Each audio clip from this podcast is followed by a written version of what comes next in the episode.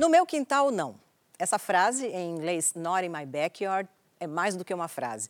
Pode ser entendida como um posicionamento social, uma maneira de se proteger daquilo que se considera um ataque ou atacar aquilo que se considera diferente.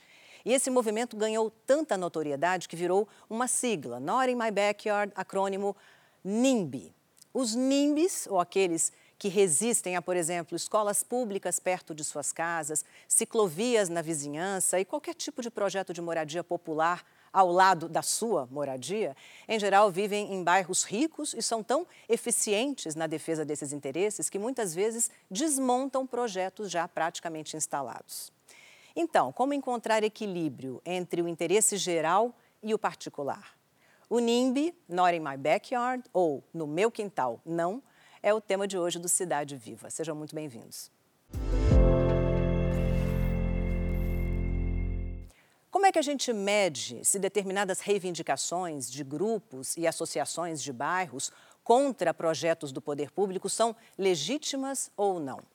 Para conversar comigo sobre os NIMBs, no meu quintal não, eu recebo hoje Eduardo Gianetti, economista, professor e escritor, e Felipe Young, fundador do Instituto Urban.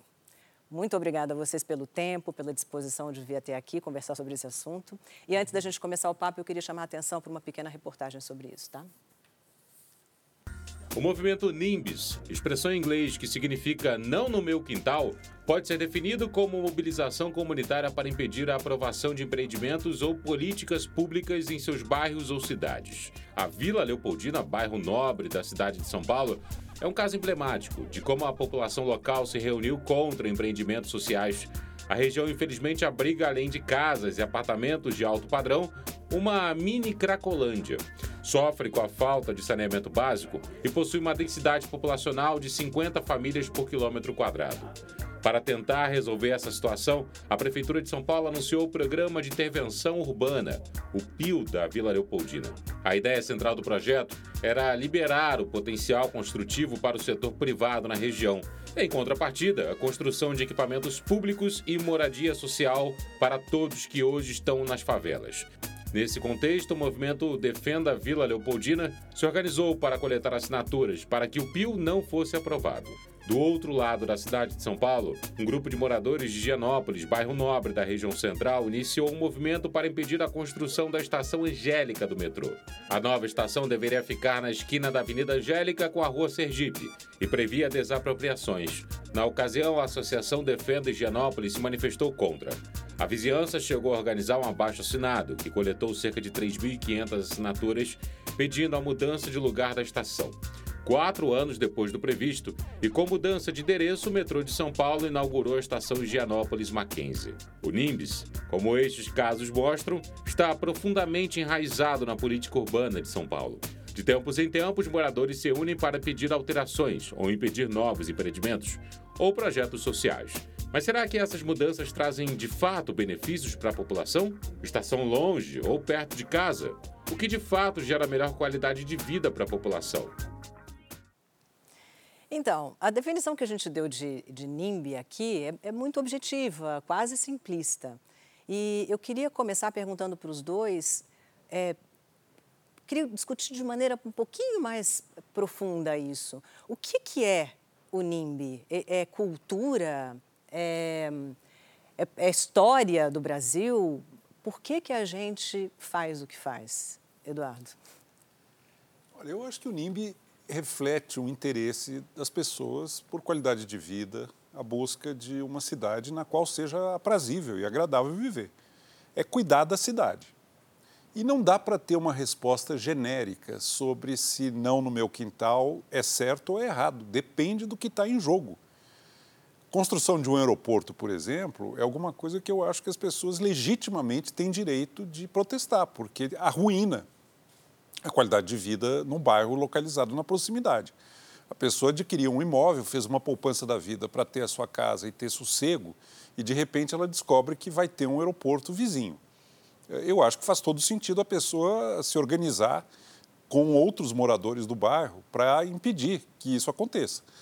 O caso do metrô em Genópolis me parece já inaceitável. é uma, é uma melhoria pública, alguma coisa que é, um, é um, uma conquista importante para a cidade, não atrapalha dessa maneira, como um aeroporto, uh, o sossego, a qualidade de vida, e não tem menor sentido uh, eles brigarem para que não haja um, uma estação de metrô perto de casa. Aí eu acho que já é uma outra questão. Agora, eu insistiria no ponto que o argumento em torno do NIMBY tem que ser circunstanciado. Não é a favor ou contra. Cada caso é um caso e tem que ser examinado nos seus próprios termos. Felipe, quando é que não é legítimo, na sua opinião? Pois é, vamos tentar categorizar vamos. os tipos de NIMBY. Vamos ver se você tem. NIMBY é uma rejeição. Uhum. É uma rejeição derivada de um incômodo, né? E esse incômodo ele pode ser físico, né? muito barulho, uma escola vai gerar muito barulho, um viaduto, né? o minhocão vai gerar um problema tenebroso de todo tipo de poluição, enfim.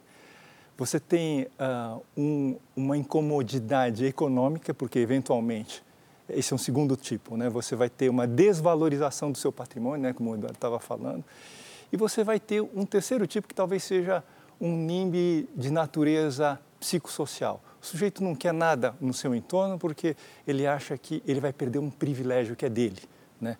Ou ele não quer nada perto dele porque ele, ele é preconceituoso. Então, esses dois tipos eu acho que são inaceitáveis, ou têm que ser muito bem discutidos.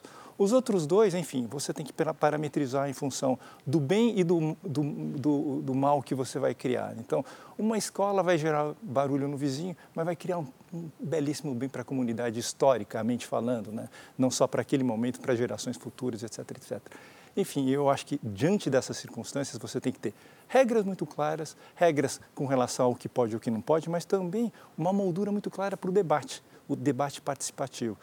E, infelizmente, o que acontece hoje é que muitos desses debates são capturados pelo poder econômico, que é aí que é uma coisa triste. Os debates precisam ser pautados pela verdade, pela transparência e pela participação de todo mundo. Acho que é a maneira mais simples que a gente tem e mais altiva de enfrentar uh, esse palco de conflitos que toda cidade tem. Né? É, eu ia chegar lá. É mais fácil ser NIMBY quando você está apoiado pelo poder econômico ou quando você está você reside num bairro uh, que tem mais condições de fazer pressão, de fazer lobby.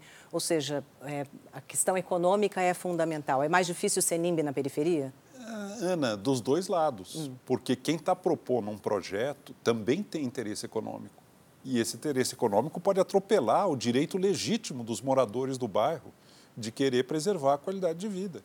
Então, o interesse econômico não está só em grupos privilegiados que têm mansões e que têm casas e que têm propriedade. Está do outro lado também, querendo liberar totalmente qualquer tipo de construção, qualquer coisa, e, e às vezes projetos de infraestrutura muito grandes, por trás dos quais existem preiteiras, existem lobbies, existem é, interesses econômicos, que também são legítimos, mas isso tudo tem que ser muito negociado e tem que ser tratado dentro de um projeto urbanístico, de cidade, que falta muito no Brasil.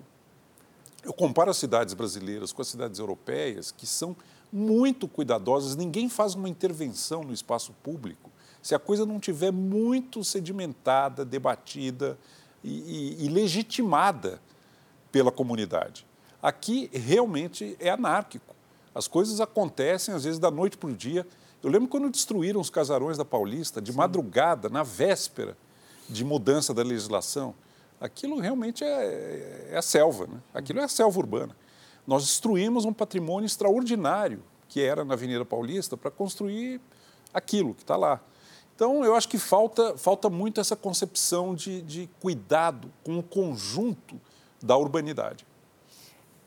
É, vou pedir para você contrapor essa, essa argumentação do Eduardo, mas queria colocar eh, um adendo no que ele disse.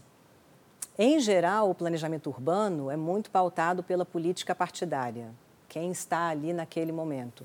Projetos de longo prazo são mais difíceis de acontecer porque as políticas, em geral, principalmente com relação às cidades, são muito de curto prazo porque dependem de quem está naquela cadeira, naquele é. momento, assinando aquele projeto. Então, é, isso faz parte dessa questão maior que é: vamos ter projetos mais longos? que ultrapassem a fronteira dos quatro anos na prefeitura ou no governo do estado, ou seja lá onde for, e, e, e pensem na cidade como um ente vivo que não depende especificamente daquela administração ou daquela outra administração? Vou falar, vou responder a tua pergunta, Ana, mas queria comentar um pouco do, do que o, o Edu havia falado, dando um exemplo de uma coisa que aconteceu que foi muito positiva. Um enfrentamento entre um incorporador importante que desenvolveu o shopping Genópolis uhum. e uma comunidade que, como você sabe, é também tem, tem seus poderes de, de manobra que até impediu a chegada do metrô. do metrô. Na época do desenvolvimento do shopping Higienópolis, foi uma coisa incrível porque houve uma oposição generalizada do bairro contra a chegada do shopping. Houve uma negociação muito dura e ao final se chegou a um acordo. E o que é interessante de se ver é que depois dessa negociação e depois da implantação do shopping, você tem uma, uma um bairro que não vive sem esse shopping. Uhum. Mesmo os arquitetos que são contra shopping center, que moram hoje no bairro, reconhecem que é um equipamento que faz toda a diferença para a vida. Ou seja, houve um, uma negociação, houve um encaixe e houve um entendimento e, e, o shopping é um benefício coletivo para todo mundo hoje. Isso é, uma, é um exemplo bacana de, que um, de onde a gente pode chegar é, através de um diálogo e de uma interação construtiva. Sobre a política urbana, ela de fato ela é, é partidária no sentido de que quando ela é emanada, ela depende de quem está coordenando esses esforços legislativos mas ao mesmo tempo você tem uns corpos legislativos que são reflexo de um avanço civilizatório. Eu acho que a, a, norma urbana que o Brasil tem, que São Paulo tem, ela é fruto de um desenvolvimento histórico civilizatório bastante significativo. Você tem conceitos é, como é, o direito é, social da, da, da, da propriedade, que é uma coisa que vem da Carta de Embu dos anos 70, que ela é incorporada na, na, Constituição de 1988, depois ela entra no Estatuto da Cidade e ela efetivamente ganha uma, uma operacionalização né, nessa, nesse, nesse, nesse plano diretor que, de 2014. Uhum. Então você vê um arco que, na verdade, é, perpassa diferentes cabeças, porque eu acho que tem tanta gente pensando e tem tanta gente dando palpite, tentando construir uma, uma, uma, uma civilização melhor, que é, é, possível de identificar. Lógico, tudo isso no Brasil, você sabe, enfim, é atacado de todos os lados, a implementação é, é, é ela, ela, sofre muito. Exatamente. Mas do ponto de vista do espelhamento que você tem na legislação, de uma reflexão que existe entre as pessoas que pensam, você percebe esse arco que é um arco na direção, quem sabe, é, iluminista de um dia que a gente possa chegar numa, numa sociedade um pouco mais iluminada. É, quando você tem o poder de negociação que houve daquela comunidade para aquele shopping específico, as coisas andam melhor do que em comunidades onde o poder de negociação é muito uh, diferente, é muito menor.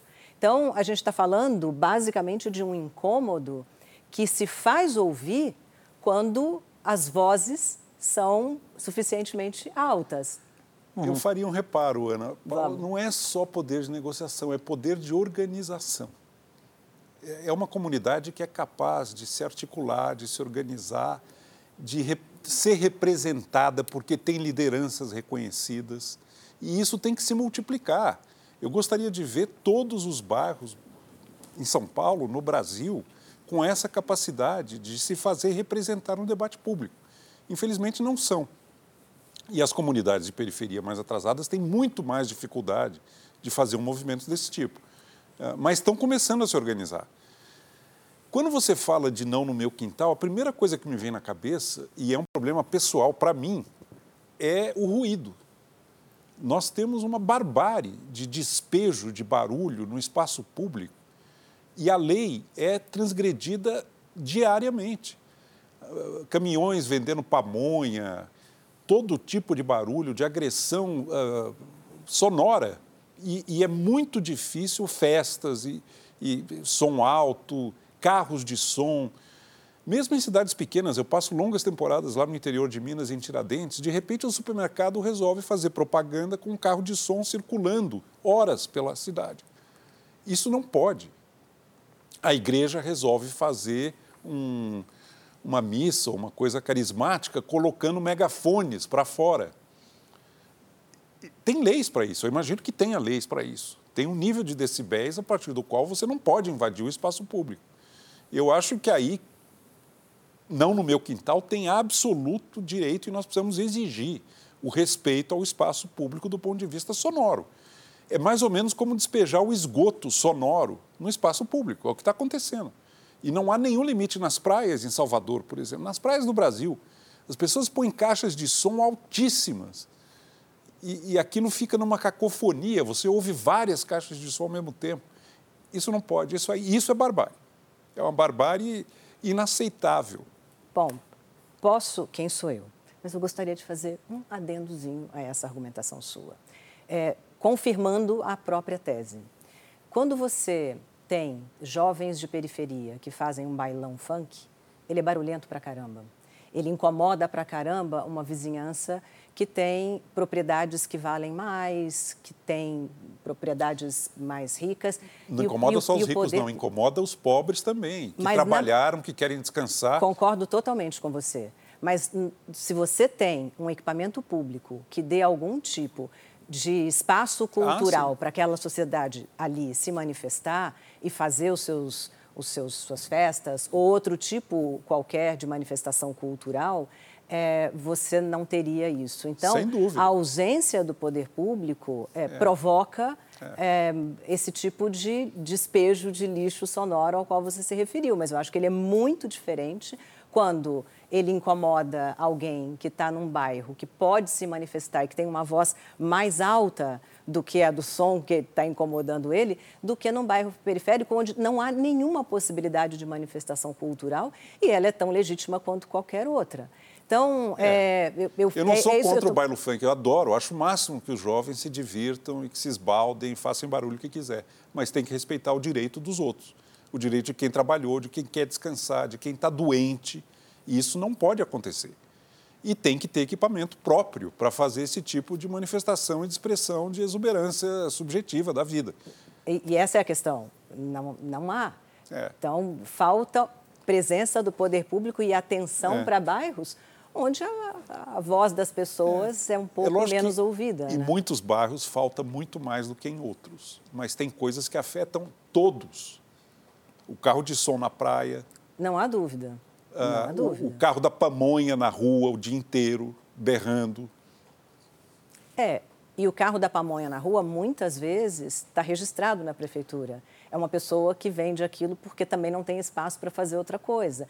Então, eu acho que tem os, a, a, questão tem muitos lados, tem muitos vieses. É. É, você só tem o incômodo porque alguém está fazendo alguma coisa não para te perturbar, mas quase sempre nos exemplos que você citou, não para te perturbar, mas para sobreviver, para se manifestar culturalmente. Tudo bem, mas tem uma lei que define o, os decibéis admissíveis no espaço público. Claro, tem que medir isso, e punir. E isso é dúvida. muito legal quando abre uma boate no meio de um bairro onde a boate é, é proibida. Uhum. Mas se você transporta isso para um lugar onde não tem regra, as pessoas não têm sequer endereço, elas não recebem carta, não recebem é, a geladeira do Magalu porque não tem é. endereço e não dá para chegar lá, a gente está falando de realidades bem diferentes, bem né?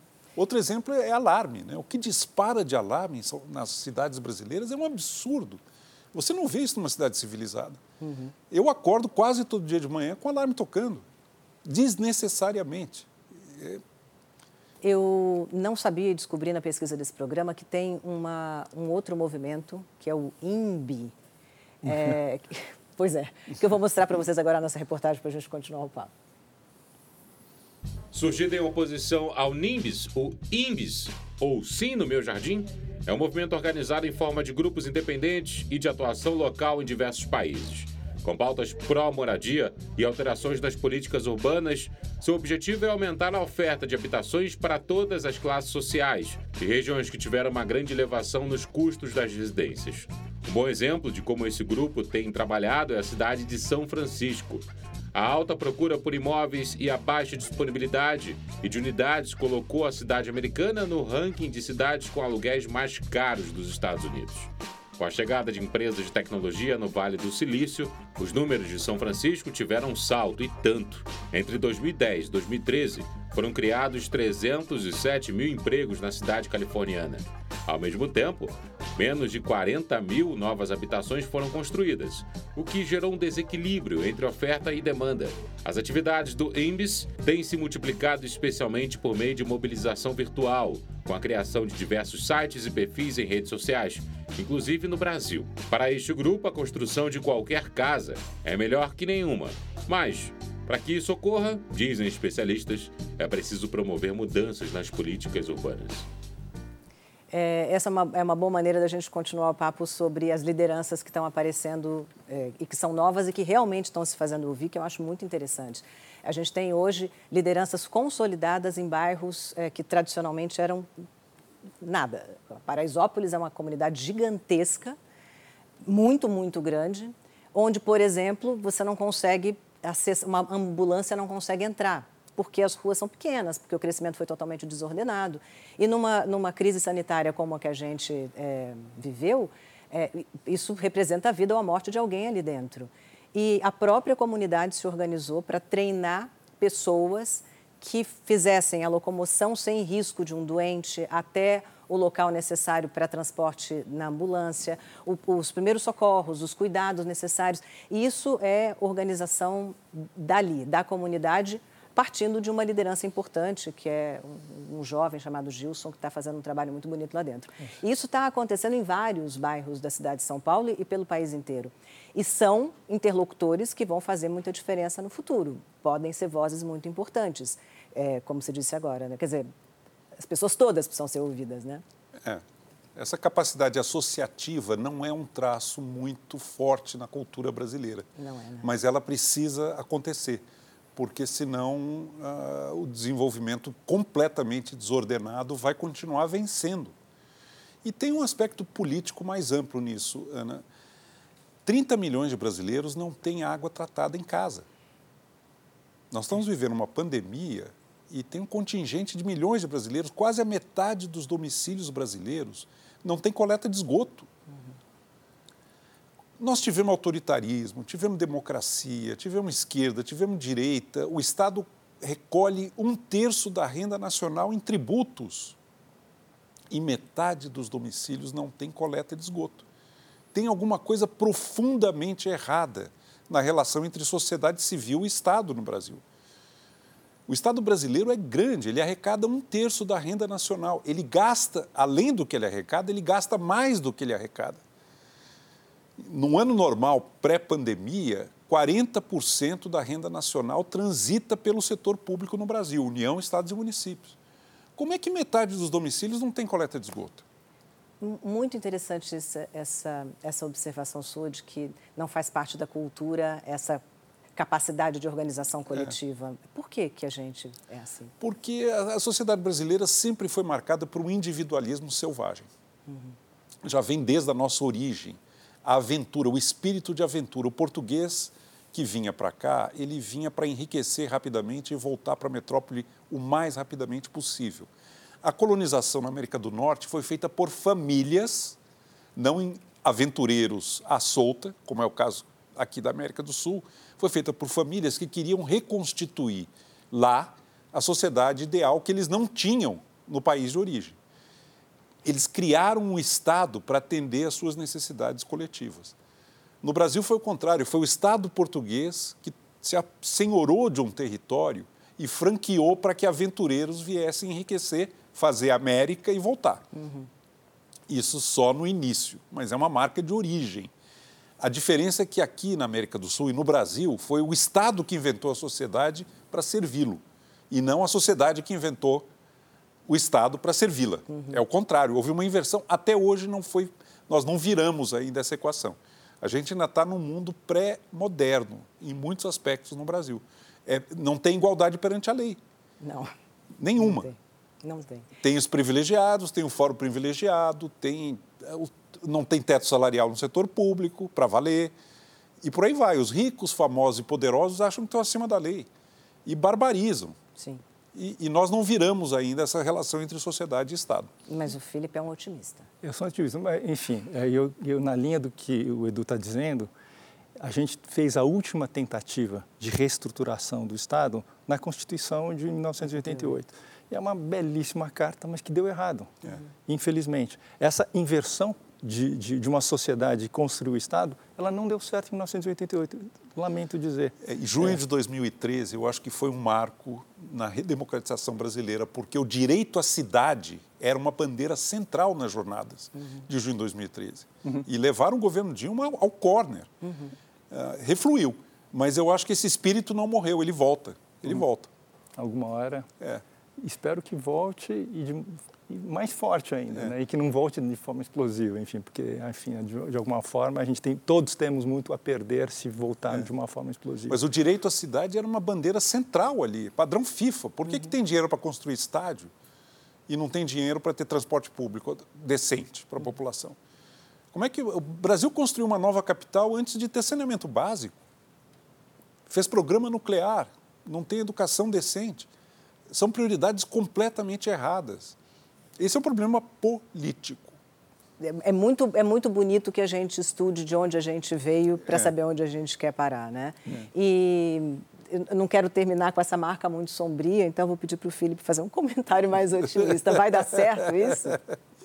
Vai dar certo. É, um dos elementos que me, me preocupam, e eu estou voltando para o sombrio porque a gente está num momento muito sombrio, né? Tá, né? É, e muito polarizado. E muito polarizado. E acho que um dos elementos fundamentais para esse debate acontecer de uma forma construtiva tem a ver com a mitigação da mentira. Uhum. Eu estou muito preocupado com os argumentos falsos que são uh, levantados para a discussão de temas que são essenciais para a vida de todos. Os NIMBs, uh, até onde eu conheça, não construíram uma crítica para melhorar o projeto, uhum. só para destruir. Uhum. Uh, e os argumentos não são fundamentados em verdade, são baseados em notícias falsas, em informações falsas e argumentos falsos. Isso me, me deixa muito preocupado, porque acho que todo mundo quer esse debate. Não há ninguém que não queira, mas lutar contra um grupo que se massifica em torno de argumentos absolutamente falaciosos, isso é uma dureza e é uma coisa que a gente precisa saber controlar.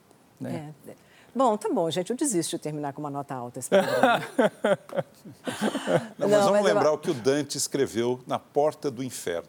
Abandonai toda a esperança, vós que entrais. Se a gente perder a esperança, está condenado ao inferno perpétuo. Não vamos perder a esperança. E tem um outro aforismo que vale a pena a gente refletir, né? que é do Rousseau, né? que ele diz o seguinte, que a gente precisa lembrar que o bem comum, é, o bem comum não é o bem de todos. todos é, também não é uma coisa mais iluminante do mundo, mas ela, ela traz, a, traz a, a, lembrança de que a gente tem que pensar, de que tem que fazer uma conta aí nessa, nessa história toda para chegar ao que, que é de fato bem comum.